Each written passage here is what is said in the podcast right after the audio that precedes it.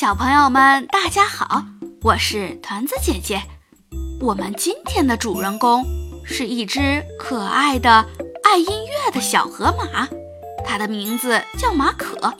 它每天都要演奏，每天都要练习。它的爸爸和邻居们非常讨厌它这个样子，觉得它的音乐就是噪声。可是有一天，马可没有心情再演奏、再练习了，大家却不适应起来。后来又怎么样了呢？我们一起来听今天的故事。爱音乐的马可，作者罗伯·卡鲁斯，作图荷西·阿鲁戈，艾琳娜·杜威，翻译上译编辑部。马可很有音乐天分，只要说得出来的乐器，马可都会演奏。长号、低音提琴、木琴、长笛、口琴、脑钹、电子音响合成器。马可一会儿看着乐谱，一会儿即兴演出，他一次又一次不停地练习。马可的音乐。简直让我发疯！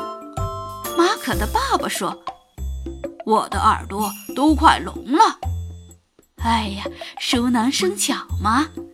马可的妈妈说：“来吧，戴上耳套，声音就不会那么大了。”可声音还是挡不住啊！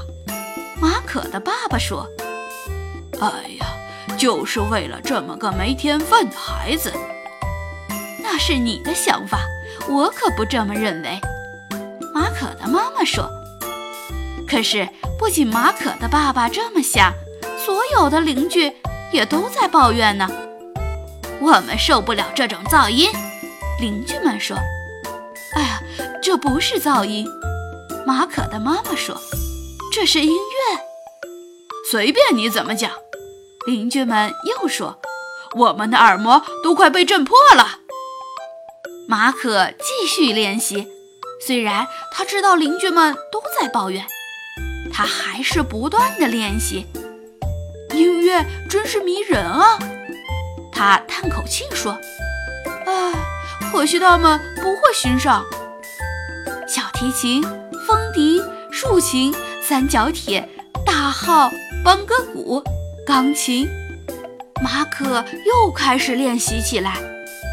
只有到了晚上，才有一丝平静和安宁。可是马可的爸爸又开始打呼噜了，鼾声响得跟打雷一样，咕咕咕，噜噜噜噜，咕咕咕咕，噜噜噜噜。